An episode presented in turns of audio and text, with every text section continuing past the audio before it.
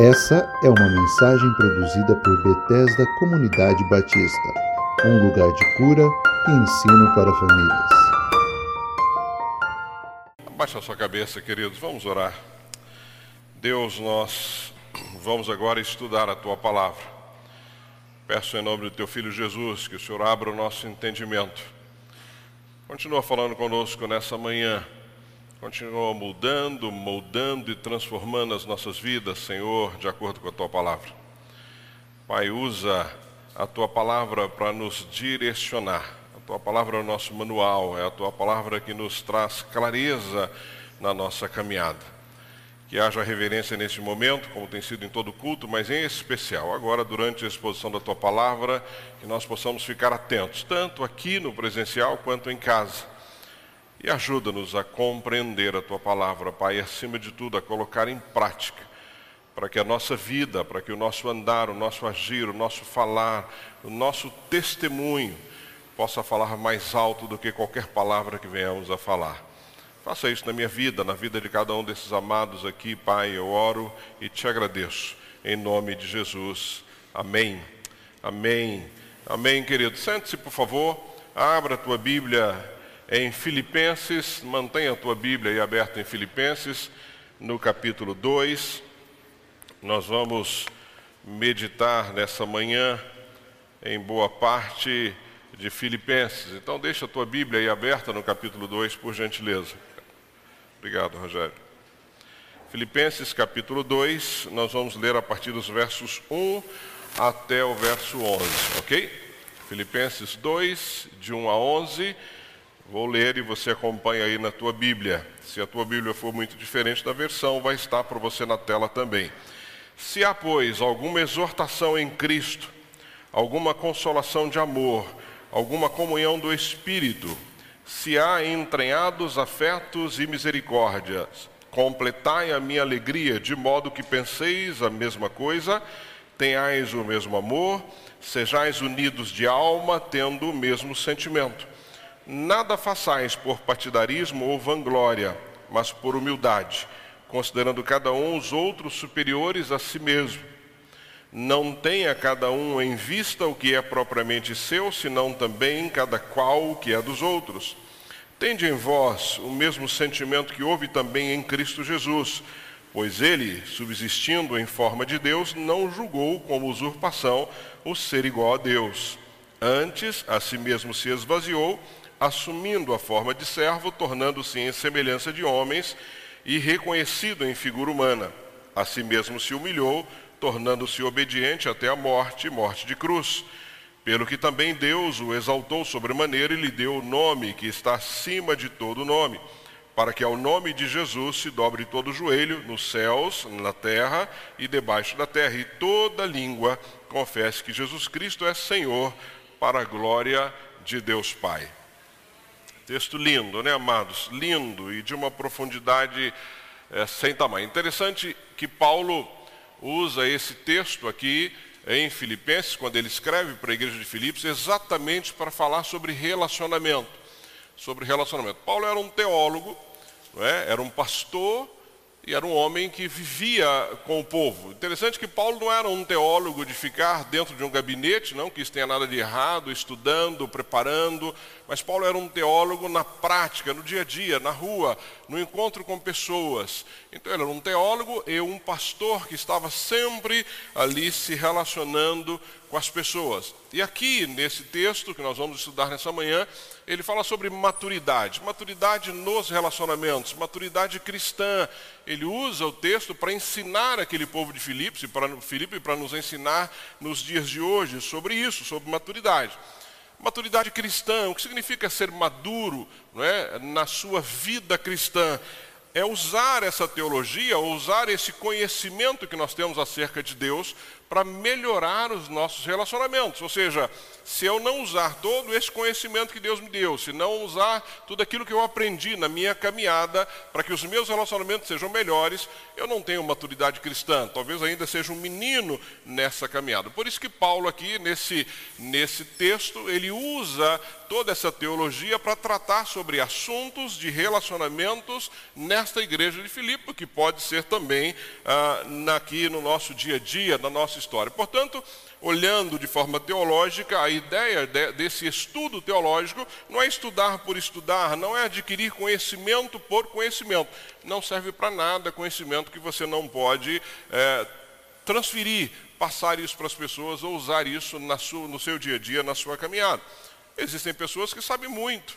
Né? Eu conheço várias pessoas que têm um conhecimento profundo né? mas não tem nenhuma facilidade em relacionamento. E aqui o que Paulo vai nos ensinar é isso, ou seja, todo esse conhecimento que você adquire da parte de Deus, de Deus, na sua caminhada, tem que ser transformado em relacionamentos maduros. Senão é só conhecimento. Conhecimento por si fica para você e você acaba não conseguindo usar isso em benefício próprio.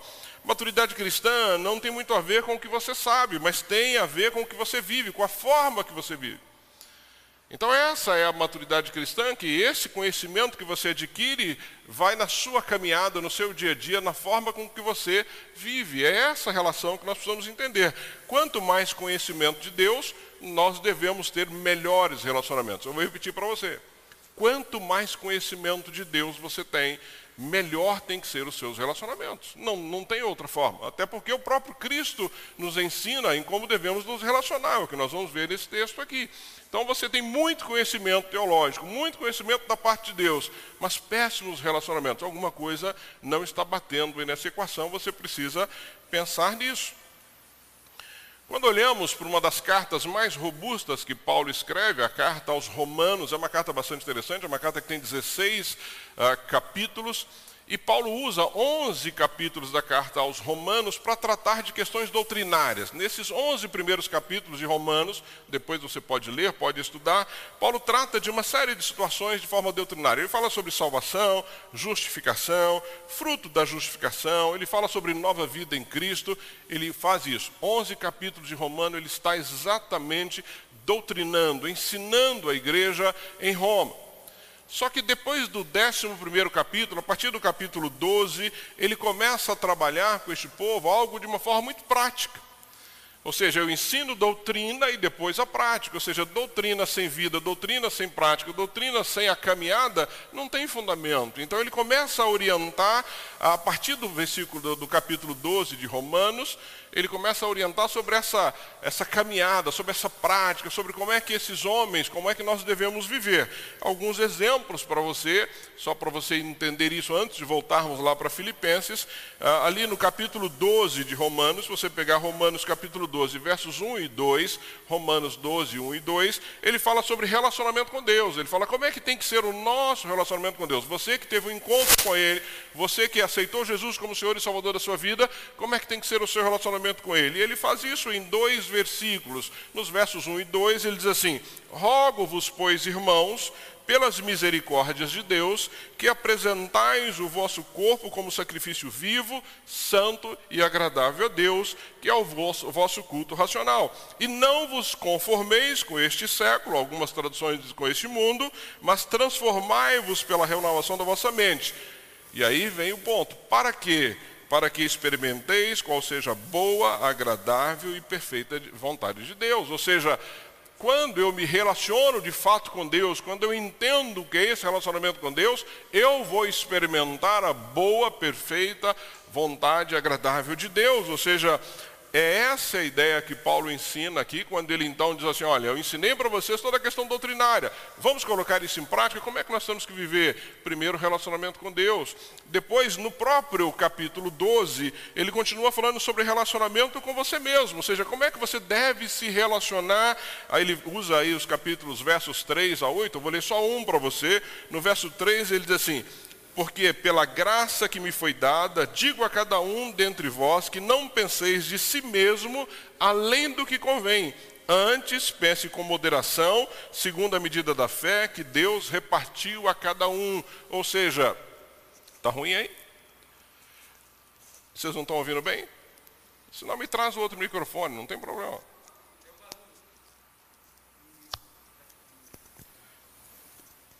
Meu rosto é meio gordinho e ele, ele gruda aqui. Então, quando Paulo aqui nos orienta nesse sentido, ele está nos orientando, ou seja, qual é o pensamento que eu tenho a meu respeito? Ele diz assim, olha, ninguém tenha, ninguém pense a seu respeito além do que você deve. Relacionamento consigo mesmo. Ele está dizendo, olha, você não pode ser um pavão, você não pode ser alguém que se olha no espelho e se acha o maravilhoso, você não pode achar que você é a pessoa mais inteligente do mundo, ou seja, qual é a visão que você tem de você mesmo? Se a visão que você tem de você mesmo, amado, não for olhar no espelho e entender o seguinte: a graça do Senhor me alcançou, ai de mim se não fosse a graça do Senhor. Então ele está nos ensinando aqui no capítulo 12 de Romanos, nesse relacionamento com nós mesmos. Eu sou o que sou pela graça de Deus. Eu sou o que sou porque Ele me alcançou por sua graça, por, porque era um favor não merecido. Depois, no capítulo 12, ainda, ele continua lá no verso 9 a 16, ele fala sobre o nosso relacionamento que se desenvolve com os nossos irmãos de Cristo. Como é que nós nos relacionamos entre irmãos? Como é que nós nos relacionamos com a família da fé? E aí, nos versos 9 do capítulo 12, ele diz assim: O amor seja sem hipocrisia, Detestai o mal, apegando-vos ao bem, amai-vos cordialmente uns aos outros com amor fraternal, preferindo-vos em honra uns aos outros. Como é que nós nos relacionamos? Está dizendo assim: olha, para você ter um bom relacionamento, honre o Felipe, honre o Júlio, honre o outro, prefira o outro.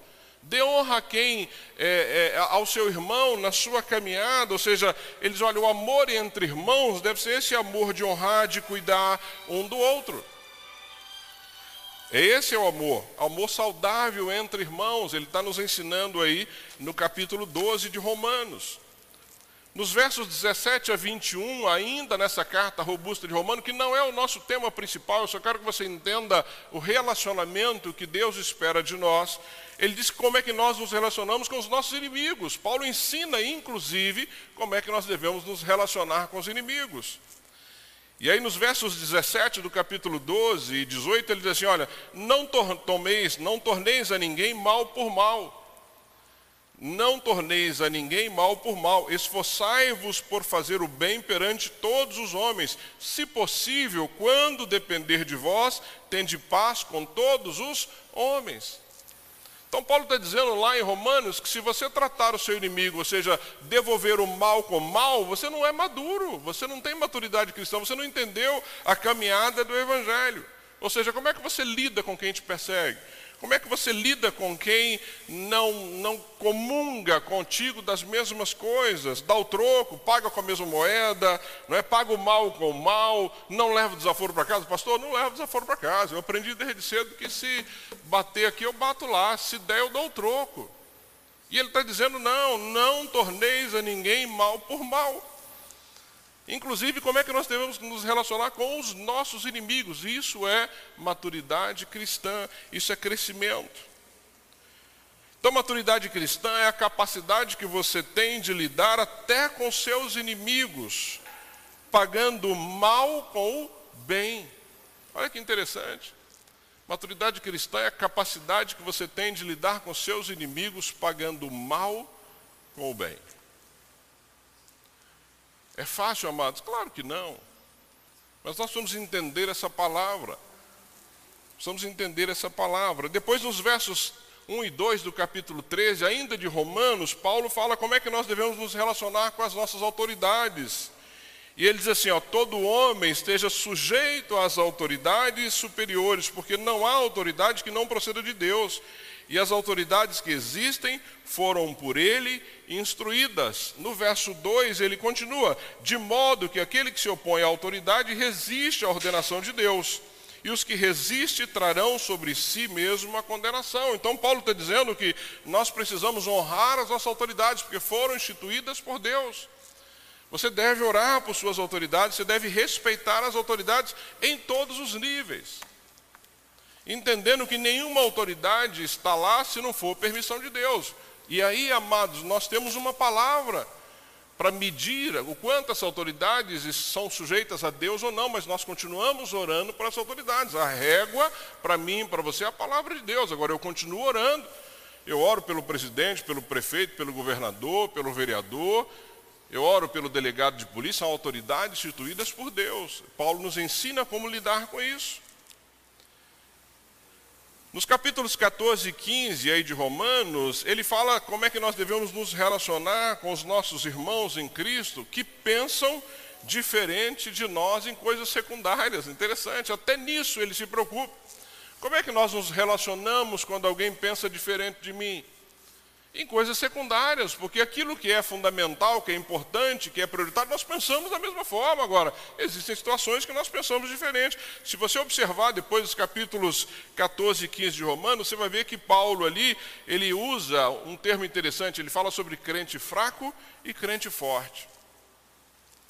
Ele usa esses dois termos sobre crente, crentes fortes e crentes fracos. Fracos eram aqueles cheios de milindres, tinham constrangimento de consciência, porque eles vinham do paganismo, então eles tinham lá aquela relação com carnes que eram consagradas, eu não como isso, porque isso aqui é carne consagrada aos ídolos, ou seja, eles tinham milindres nos relacionamentos, eles se sentiam inferiores, e aí você tinha os crentes fortes no mesmo período, que eram aqueles homens que se sentiam cheios de conhecimento. Não, eu vou orar e essa carne eu vou comer e assim por diante. Ou seja, só que nós tínhamos dois tipos de crentes na igreja que pensavam diferente, mas que não, não conseguiam caminhar juntos não conseguiam caminhar juntos. Ou seja, ah, você é um coitadinho, não conhece nada de Bíblia, dizia o crente forte do crente fraco. Ah, mas você é forte porque você é muito espiritual, mas você, na prática, não, não está fazendo o que você fala. Ou seja, havia ali entre eles um milindre, havia entre eles uma dificuldade de entender algumas coisas na própria palavra, na, na orientação do Senhor. Amados, eu não sei se você viveu aqui na época da nova era. Eu vivi, a Toninha, que somos mais velhos. Nós vivemos uma época tão louca no Brasil que a gente tinha aí uma dificuldade é, tremenda com, com as coisas. Ou seja, eu não sei se você lembra disso, mas quem tinha camiseta da Disney queimou, quem tinha gibi não sei do que pôs fogo, ah, o símbolo da nova era, você olhava para o símbolo de um banco, era da nova era, você não podia tomar um refrigerante porque isso era consagrado, era o disco que girava ao contrário, aí estava cheio de mensagens subliminares e assim por diante.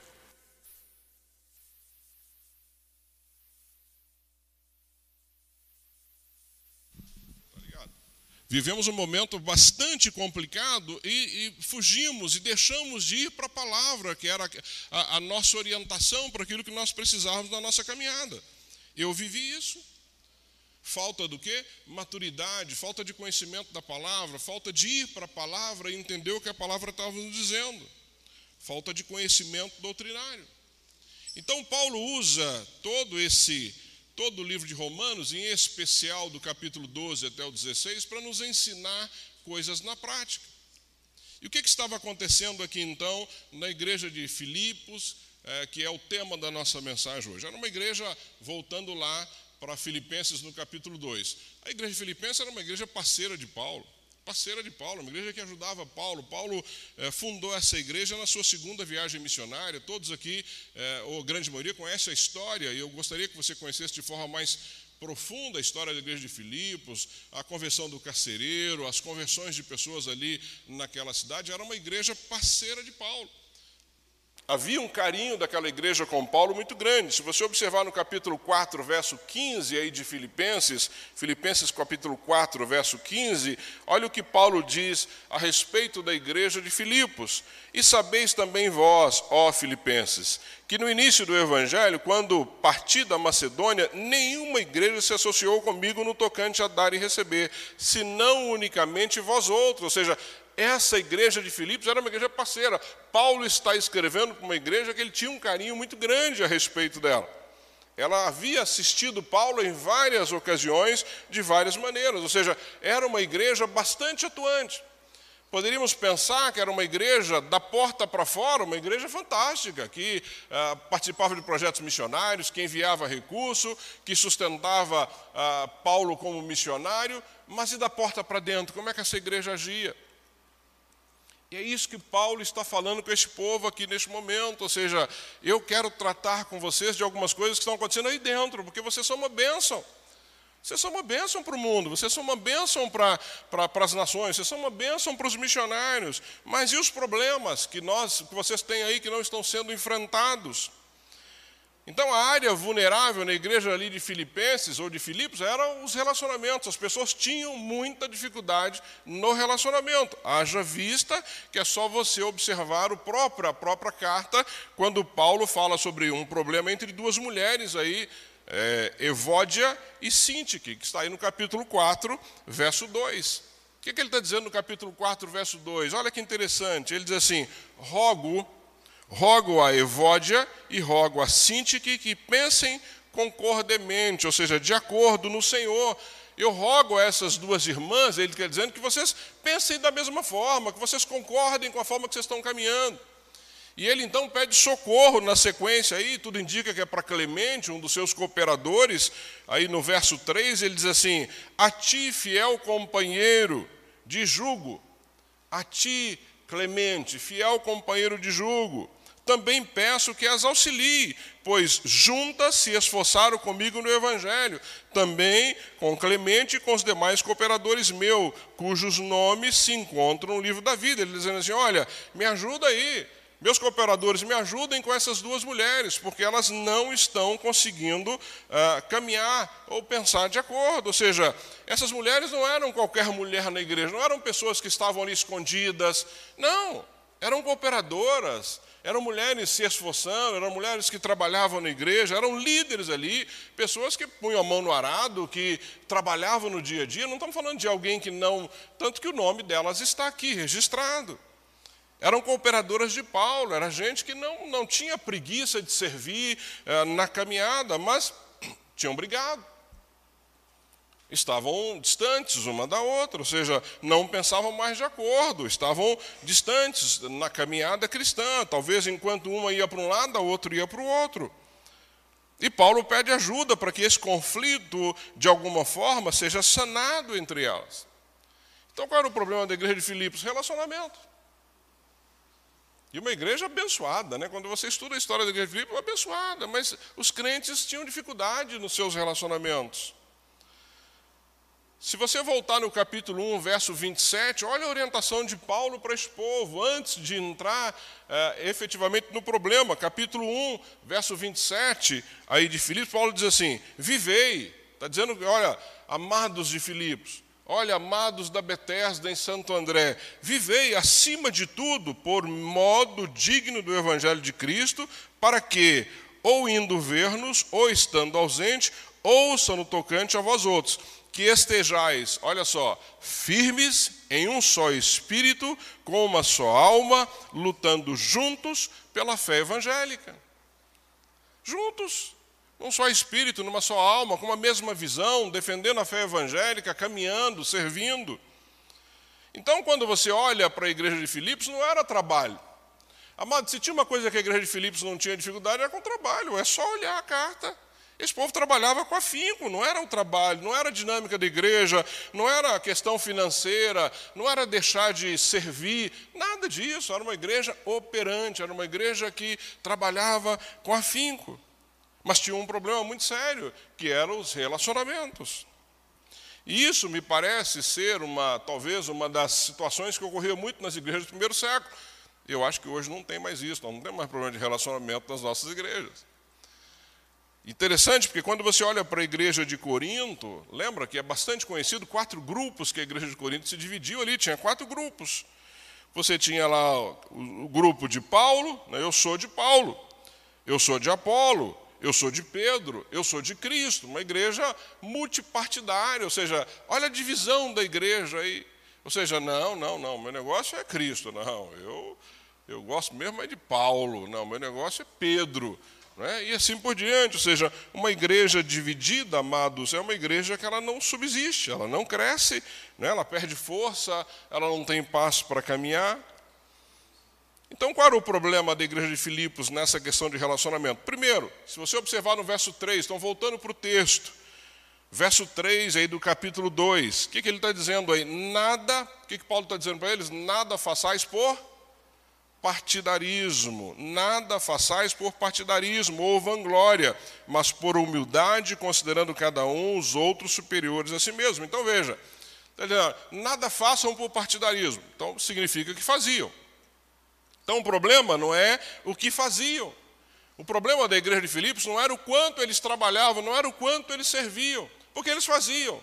O problema da igreja de Filipos aqui, quando Paulo alerta a igreja, é o partidarismo. O que é o partidarismo? Ou seja, criou grupinhos, panelinhas, guetos. Trabalhava, mas trabalhava com a motivação errada. Trabalhava com a motivação errada. Então nós temos que tomar muito cuidado para nós não estarmos trabalhando, trabalhando, servindo, mas com a motivação errada. Isso não vai agradar a Deus. Não é? Nós não podemos ter partidarismo na nossa caminhada. Nós precisamos servir sem partidarismo. A segunda situação que ocorria muito naquela igreja, no mesmo texto, ele diz assim: olha, no verso 3: Não façais por partidarismo ou vanglória. Era uma outra situação que a igreja tinha. Vanglória é glória vã. Vanglória é quando eu espero o reconhecimento, ou seja, quando eu quero que as pessoas reconheçam, eu quero a glória para mim, não é para o Senhor. Ah, o louvor foi uma benção, é do Senhor, é para o Senhor, ou seja, quando eu pego para mim aquilo que não é meu. E podemos observar aí na mesma carta em Filipenses três estilos, talvez, de vidas ou filosofia que fica muito claro nessa carta primeira que você vai ver está em Filipenses, no capítulo 1, verso 21. Veja aí comigo o que, que diz Filipenses, capítulo 1. Está fácil para você que está na mesma carta aí, está fácil para você manusear. Filipenses, capítulo 1, verso 21. O que, que ele está dizendo aí? Está dizendo: Porquanto para mim o que é? O viver é Cristo, e o morrer é lucro. Então, Paulo está dizendo que para ele, a primeira, o primeiro estilo de vida, a filosofia, é que eu tenho que viver para Cristo. Depois, se você for de novo para o capítulo 2, vira a sua página, verso 21, olha o que ele está dizendo aí no verso 21 do capítulo 2: Pois todos eles buscam o que é seu próprio, não o que é de Cristo Jesus. Pois todos eles buscam o que é seu próprio, não o que é de Cristo Jesus. Ou seja, amados, ou você busca o que é de Cristo, ou você busca o que é seu. Ou você morre não é, e vive para Cristo, ou você busca o que é seu. Ou você está em Filipenses 1, 21, ou você está em Filipenses 2, 22. Não tem outra forma. E, ter, e o terceiro estilo que Paulo deixa claro para esses irmãos está aí no verso 4 do capítulo 2, que é o que nós estamos vendo aí na sequência. Ele diz assim: Não tenha cada um em vista o que é propriamente seu senão também cada qual o que é dos outros. Então, Paulo está nos ensinando aí uh, algumas prioridades. É interessante porque quando ele nos fala sobre relacionamento, estilo de vida, ele está dizendo: olha, primeiro, Cristo. Busque o que é de Cristo. Segundo, busque o que é o que é do seu irmão. Em terceiro lugar, o que é seu. Eita dureza, hein? Esse é o Evangelho. Primeiro é ele, depois o meu irmão, depois sou eu. É isso que Paulo está ensinando para aquele povo em Filipos. Eu, quando ensino aqui para os casais, eu, eu falo para os casais que primeiro é Deus, depois família, na família esposa e esposo, depois filhos, depois o trabalho, depois a igreja, que é lugar onde frequentamos, depois amigos, faculdades e assim por diante. Prioridades. Paulo está dizendo: olha, primeiro é Cristo, depois busca o que é do teu irmão, depois o que é teu. Mas o que, que nós somos ensinados desde pequeno? Não, é o meu primeiro, é o meu brinquedo, é não sei o que, é o meu desejo. Nós crescemos com o nosso eu aflorado todo o tempo. E Paulo diz: olha, não, você tem que se colocar em terceiro lugar. Busque primeiro o que é do teu irmão. Amado, se nós vivermos isso, isso já vai facilitar a nossa vida. Se eu buscar primeiro o que é do pastor Felipe, meu Deus, já vai evitar tanto conflito entre a gente. Se eu pensar primeiro na minha esposa, no meu esposo, nos meus filhos, no meu irmão, já vai evitar tanto conflito que nós temos na caminhada. Mas quando invertemos isso, temos dificuldade, temos problemas sérios. E aí, se você observar do versos quinto em diante, aí de Filipenses capítulo 2, Paulo começa então a usar todo esse conhecimento teológico, todo o conhecimento da parte de Deus, ele usa próprio, a própria figura de Cristo para nos mostrar essa caminhada na prática. Ele diz aí no verso 5 do capítulo 2, acompanhe comigo. Ele diz, ó, tende em vós o quê? O mesmo sentimento que houve também em Cristo Jesus tende em vós o mesmo sentimento que teve ou que houve em Cristo Jesus. E ele mostra no verso 6 o que Cristo fez. Pois ele, subsistindo em forma de Deus, não julgou como usurpação ser igual a Deus. Então ele começa a usar uma figura que é incontestável ele começa a usar a, a, figura do próprio Cristo, dizendo: olha, tá bom, se eu for falar para você sobre mim, você vai falar, ah, mas você. Não, então vamos usar a figura do próprio Cristo. Como é que ele agiu entre nós? Como é que ele se comportou entre nós? Ele é o nosso modelo. E quando ele usa aqui, amados, subsistindo em forma de Deus, né, na língua grega, esta palavra forma, ela tem dois significados, ou tem duas, duas nomenclaturas. Um é esquema e outro é morfê.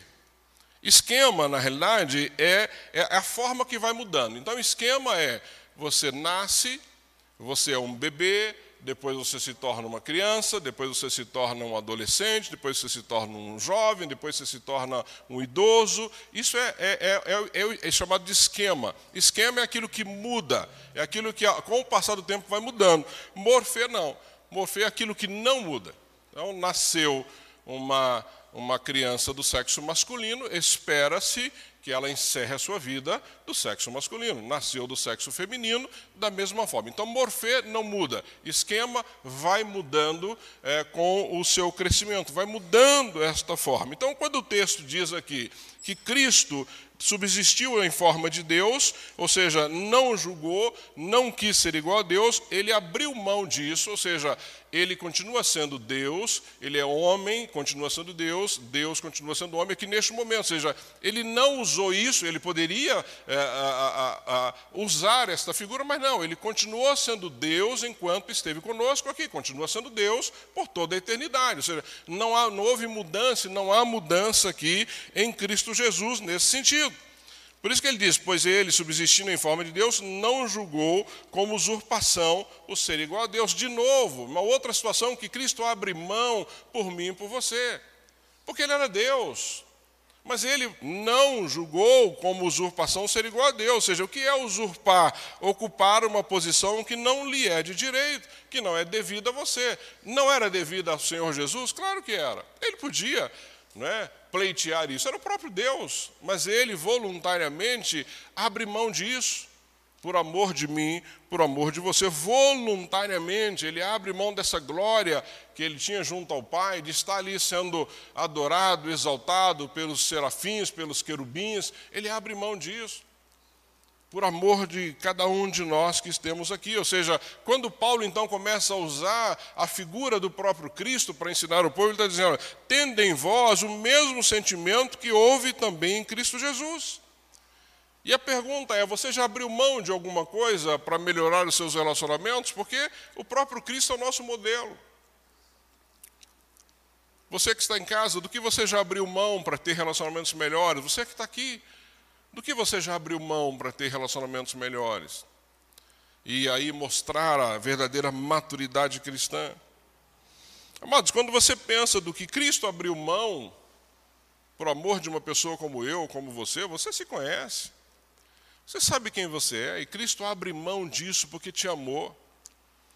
E nós muitas vezes não queremos abrir mão de nada em relação aos relacionamentos que temos. É o nosso eu predominando o tempo todo. Então, quando eu entendo essas coisas, fica difícil argumentar algumas dificuldades que temos em relacionamentos. Realmente fica difícil argumentar isso. Mas Paulo continua, no verso 7, ele diz assim: Olha, antes a si mesmo se esvaziou, assumindo a forma de servo, tornando-se em semelhança de homens e reconhecido em figura humana. Olha que interessante, ele diz que antes a si mesmo se esvaziou, ou seja, não foi esvaziado, ele se esvaziou, ele abriu mão disso. Quando olhamos os atributos de Deus, se você gosta de estudar, você vai lembrar que nós temos os atributos comunicáveis de Deus, ou seja, aqueles que Deus tem que nós também podemos ter inteligência, vontade, moralidade, misericórdia, santidade, seja santo como eu sou santo, ou seja, são atributos que eu e você temos e que Deus tem, ou que Deus tem e que nós temos também. Mas tem os atributos que só Deus tem, chamados de incomunicáveis. E eu posso dar alguns exemplos para você: eternidade, onipotência, autoexistência, infinitude, imensidão, imutabilidade, onipresença, onisciência, soberania, transcendência. Só Deus tem e que nós nunca vamos ter. E quando você pensa em transcendência, por exemplo, nós podemos entender que ele é maior do que tudo que existe. Agora, imagina isso. Um Deus que é maior do que tudo que nós podemos pensar ou imaginar, ele se esvazia. E aqui nós podíamos pensar que a ideia de se esvaziar até se tornar aí um embrião, nascer de uma mulher, viver nesta terra, sofrer por mim e por você. Não é assim? Porque ele sofreu. Ou seja, voluntariamente ele se esvazia por amor de nós, por amor de cada um do que estão aqui. Então, amado, se você acha que você tem sofrido muito nos relacionamentos, se você acha que você tem aberto mão de muita coisa para melhorar os seus relacionamentos, olhe para Cristo. Olha o que ele fez, olha a postura dele, porque ele fez isso porque ele nos ama. Não tem outro motivo para ter feito isso, de se esvaziar de forma voluntária, voluntária. E aí nós temos aquela dificuldade, ah não, esse irmão aqui não dá. Se ele for para essa igreja, eu não vou. Se ele continuar lá, eu não fico. Se ele, é, se eu encontrar, eu viro a cara. Não, não dá para caminhar juntos. Olha para Cristo, olha o que ele fez.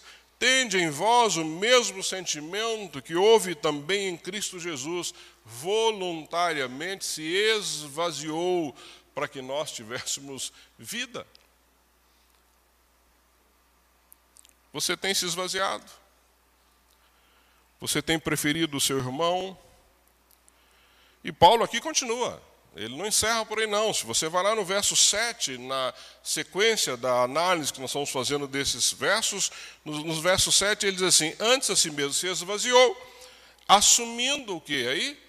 A forma de servo, tornando-se em semelhança de homens e reconhecido em figura humana. De novo, aqui não é esquema, lembra? É morfê. Ele toma a forma de servo de forma voluntária, porque ele não foi alguém que encenou ser servo, não, ele foi servo de fato. Ele mostrou como ser servo.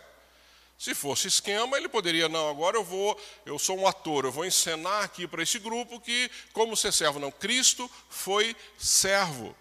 Ele nos ensinou na prática como nós deveríamos servir.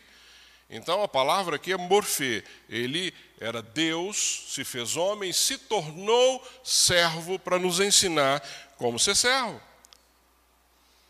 Se você pensar na última Páscoa, lembra lá na última Páscoa, ele envia os seus discípulos na quinta-feira, vai lá em Jerusalém, prepara ah, o espaço, deu para eles toda a orientação para que eles pudessem, e eles pudessem então é, cear pela última vez juntos. Lembram? Todo mundo lembra disso. Nós, nós realizamos aqui todo primeiro domingo do mês a ceia do Senhor. O que, que tinha lá naquele lugar preparado? Vamos imaginar, e tente imaginar comigo. Os discípulos chegaram ali naquele lugar e a mesa estava posta. E tinham lá alguns elementos. Cordeiro assado, fazia parte ah, da mesa naquele momento. Pães sem fermento, fazia parte da mesa naquele momento. Ervas amargas, fazia parte ali naquele momento. Vinho, fazia parte naquele momento. E tinha mais um detalhe que para nós passa despercebido muitas vezes, que estava ali uma bacia com água e uma toalha. Fazia parte, não estava na mesa, com certeza, mas estava ali ao lado da mesa. O que, que isso significa, uma bacia com água? Quando olhamos para a questão cultural, amados, ninguém naquela região, naquele momento, na, em Jerusalém ou em todo Israel, ninguém sentava à mesa sem lavar os pés. Por que, que as pessoas tinham que lavar os pés? Primeiro, porque as mesas não eram igual hoje. Né? Hoje você senta na, na mesa da sua casa, as pernas tão, entram para debaixo, os pés ficam ali. Não, naquela época as pessoas sentavam no chão, encostavam no cotovelo, portanto o pé ficava quase que na mesma direção. Talvez um do lado do outro, o pé ficava muito próximo. Então, lavar os pés significava também higiene para você participar da mesa. Acontece que esse, essa era uma função de um escravo. Então, na maioria das casas, tinha lá um escravo que, quando você chegava, lavava os teus pés para você participar da mesa. Ali não tinha. E eu fico imaginando, e aí é pura imaginação, o que, que os, os discípulos, quando chegaram ali naquele lugar, olharam aquela bacia do lado, aquela toalha e começavam. Eu não, Oh, vai lá, Pedrão. Não, que, que isso, meu irmão? Não sou escravo. Vai lá, fulano. Não, eles devem ter ficado ali se esquivando. Amados, o ser humano é assim. Aquele serviço que parece ser o menos, né, o menos honroso, todo mundo foge. Talvez tenham ficado ali discutindo um tempão. O que, que eles fazem? Vão para a mesa. De que forma eles sentam ali, ou, ou que eles ficam na mesa com os pés sujos. E qual era a discussão deles na mesa? Vocês devem lembrar quem é o maior, quem é o mais importante entre nós. Ou seja, além de os caras sentarem numa mesa com os pés sujos, ficam discutindo quem é o maior, quem é o melhor, quem é o preferido aqui de Cristo. Amados, e no meio dessa discussão, e aí por isso que a palavra que é morfê, ele se faz de servo de verdade, no meio dessa discussão dos discípulos, o que, que o próprio Cristo faz? Ele fez um discurso não, agora eu vou falar para vocês como é que vocês precisam agir. Não, sentem aí, para tudo, que eu vou dizer para vocês. Não, Cristo não fez um discurso. Ele simplesmente levantou, não é? pegou aquela bacia, pegou aquela toalha e fez o quê? Começou a lavar os pés dos discípulos. Lembra Pedro? Não, meu pé o senhor não vai lavar. Oh, não, dando ainda uma de. Não é?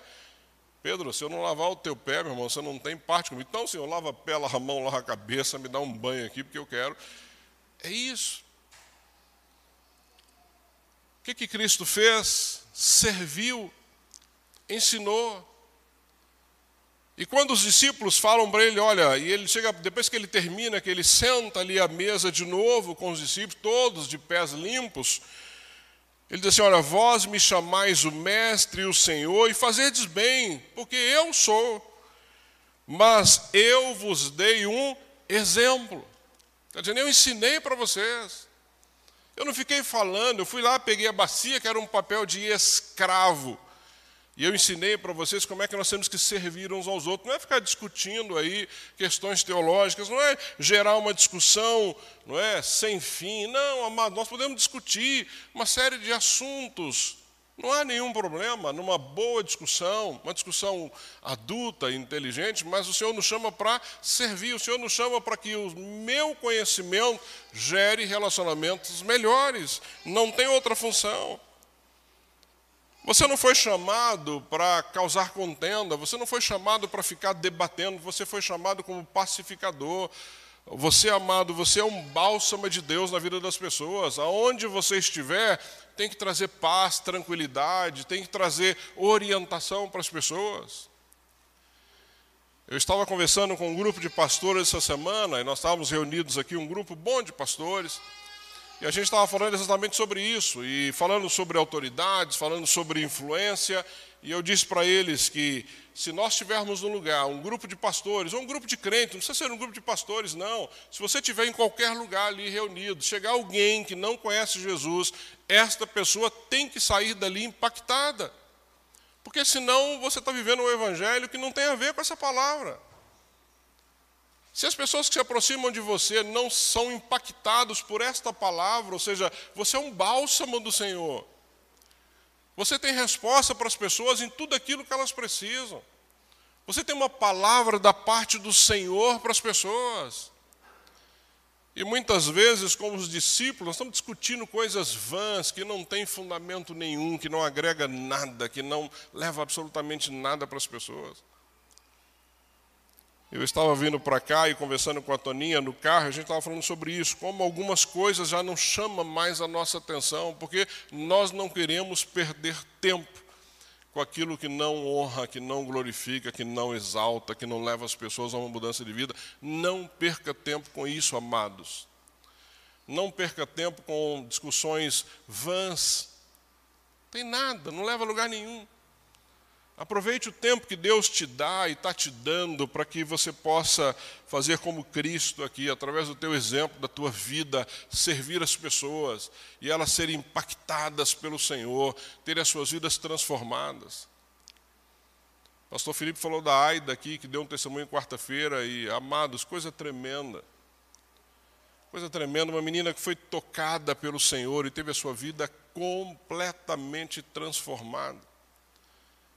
Uma menina que vivia uma vida completamente longe do Senhor, tinha um relacionamento homoafetivo, era casada acho que quatro, cinco anos com uma outra moça. Um dia alguém apresentou para ela um, uma palavra, que é um, um instrumento de evangelismo, de, de é, é, livro sem palavra.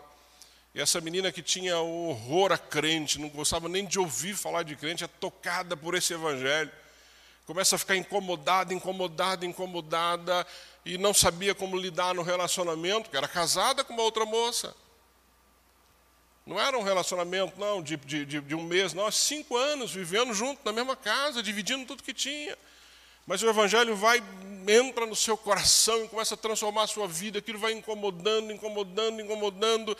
Chega um momento que ela fala assim: Senhor, não sei o que fazer, não sei o que fazer, porque eu, eu amo essa pessoa. E é o coração, amados. Mas um momento da vida dela diz assim: Mas eu amo mais a Jesus, eu amo mais a Jesus do que essa pessoa. E ela pede para que o Senhor intervenha de alguma forma, amados, e o Senhor intervém, ela conversa com a moça, que era a sua companheira de caminhada. E a moça diz assim: Você não quer mais né, viver comigo? Ela fala assim: Não, não posso mais viver contigo. Eu aprendi, eu entendi que nós não podemos mais viver essa vida. E para surpresa dela, Deus é tão bom que a outra moça tem o mesmo entendimento, também se converte. As duas hoje servem ao Senhor. Amado, se é esse evangelho, para que, que a gente vai ficar com discussões que não levam a lugar nenhum, ao invés de apresentar um evangelho que transforma? O que, que Paulo está dizendo para aquele povo de Filipos? Vocês estão discutindo coisa que não tem fundamento, enquanto o próprio Jesus nos ensinou como nós deveríamos viver a nossa vida. Então, amados, não, não, não, não ande pela sua cabeça por aquilo que você entende, ande por esta palavra, é essa palavra que nos orienta, é essa palavra que Paulo está escrevendo para o povo de Filipos. É essa palavra que transforma, não é aquilo que você fala, não, não é o que vem da sua mente. Olha no verso 9 o que ele está dizendo aí para esse povo. Ele continua ensinando o povo, continua nos ensinando. Ele diz assim: olha, no verso 9 do capítulo 2: pelo que também Deus o exaltou sobremaneira, exaltou quem? Cristo. Pelo que também Deus o exaltou sobremaneira e lhe deu o nome que está acima de todo nome. E aqui é muito legal você pensar nisso, porque veja, voluntariamente Cristo se esvaziou. Alguém forçou ele a ser servo? Não. Ele se tornou servo. Foi servo de forma espontânea, voluntária se humilhou. Ele não foi humilhado, não, ele se humilhou. Ele a si mesmo se humilhou, que o texto está dizendo aí. Mas quem exaltou? Quem exaltou Cristo aqui? O próprio Deus. Ele está dizendo, pelo que também Deus o exaltou. Ele se humilha, ele se esvazia, ele serviu. Mas na hora de exaltar, quem o exalta é o próprio Deus. Amado, se tem alguma exaltação na tua vida, tem que vir do próprio Deus. Tem que vir do próprio Deus. A tua parte é se humilhar, a tua parte é se exaltar, a tua parte é se humilhar, a tua parte é servir, não é? A tua parte é se esvaziar em, em função dos relacionamentos, mas é o Pai que o exalta, é o Pai que nos exalta e, se assim for necessário. Quem exalta é Deus, e ele exaltou sobremaneira, o que ele diz aí no verso, ainda no verso 9. O que é sobremaneira? Não tem mais como exaltar sobremaneira, no limite, ou seja, acima de qualquer coisa. Quem exalta é o próprio Deus.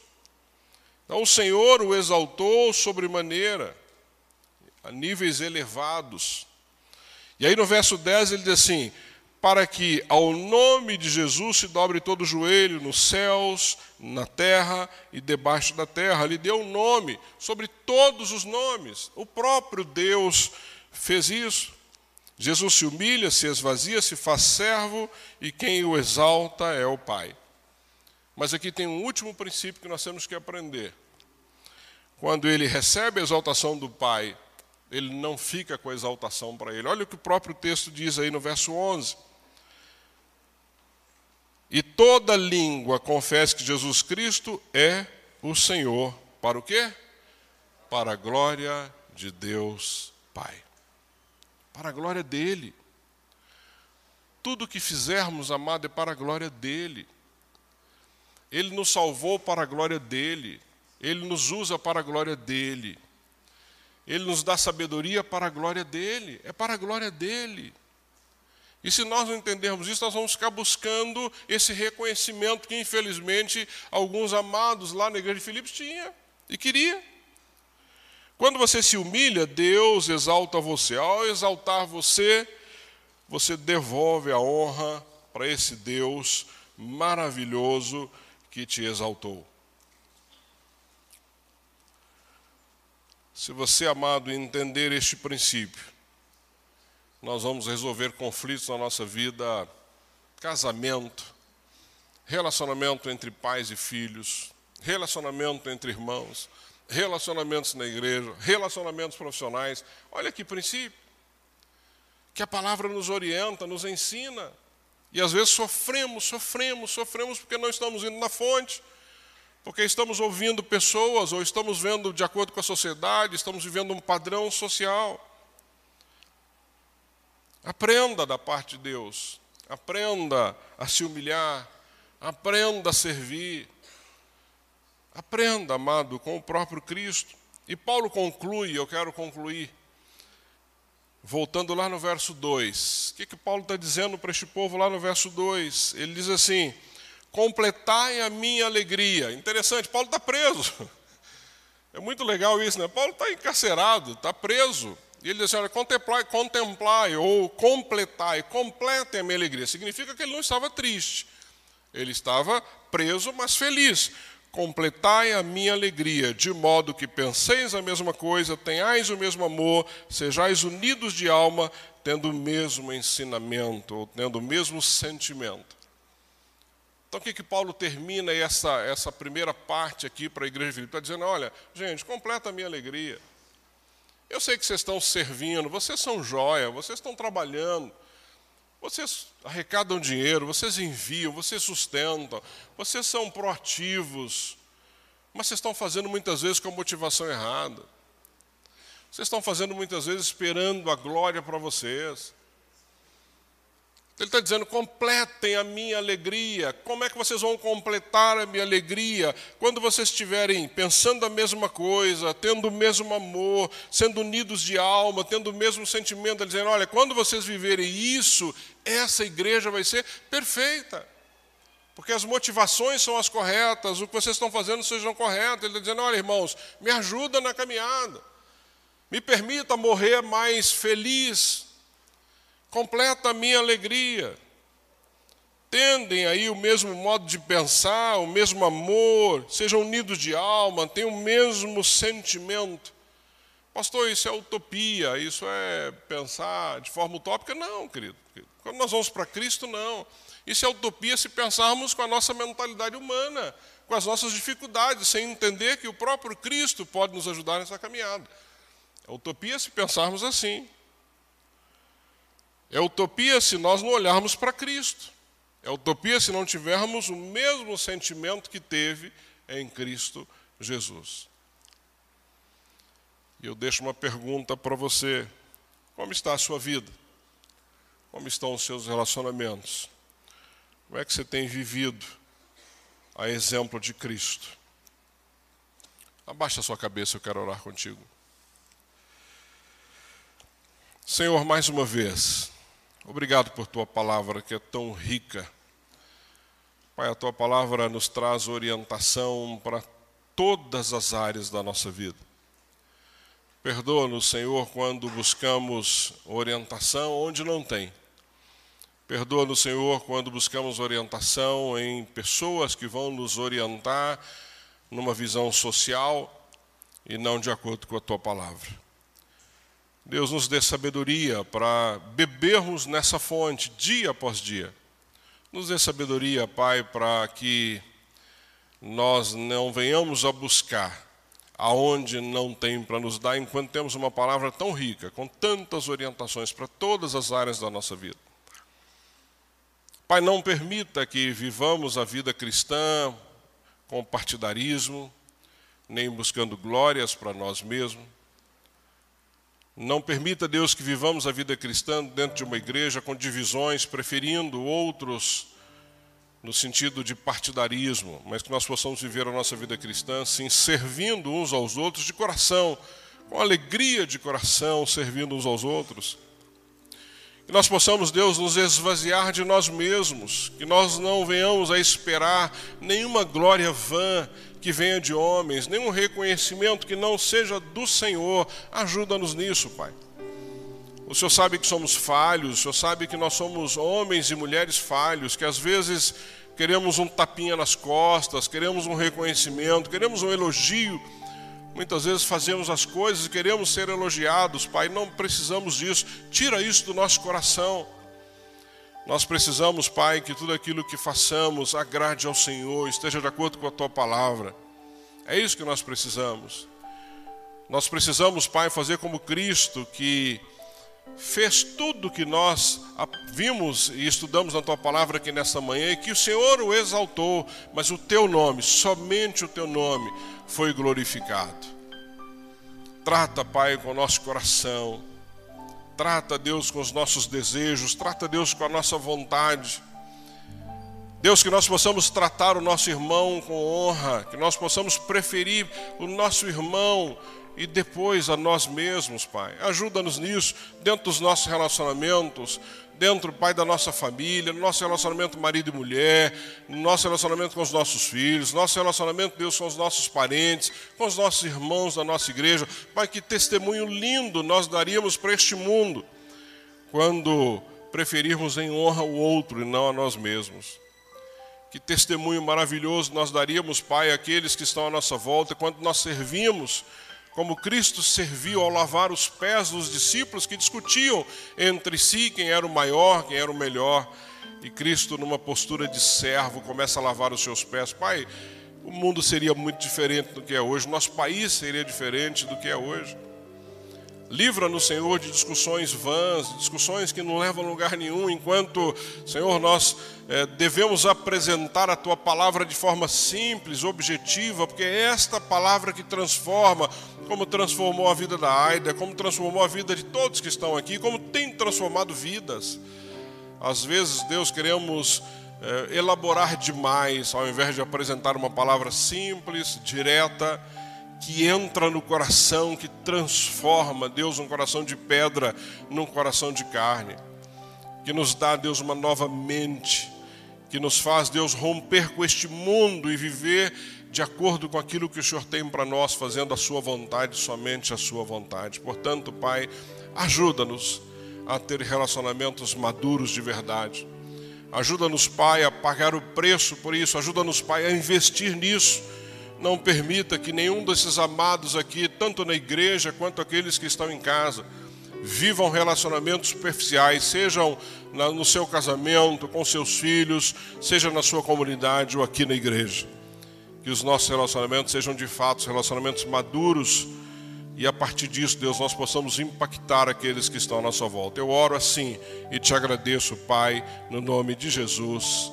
Amém, amém e amém. Deus te abençoe, querido.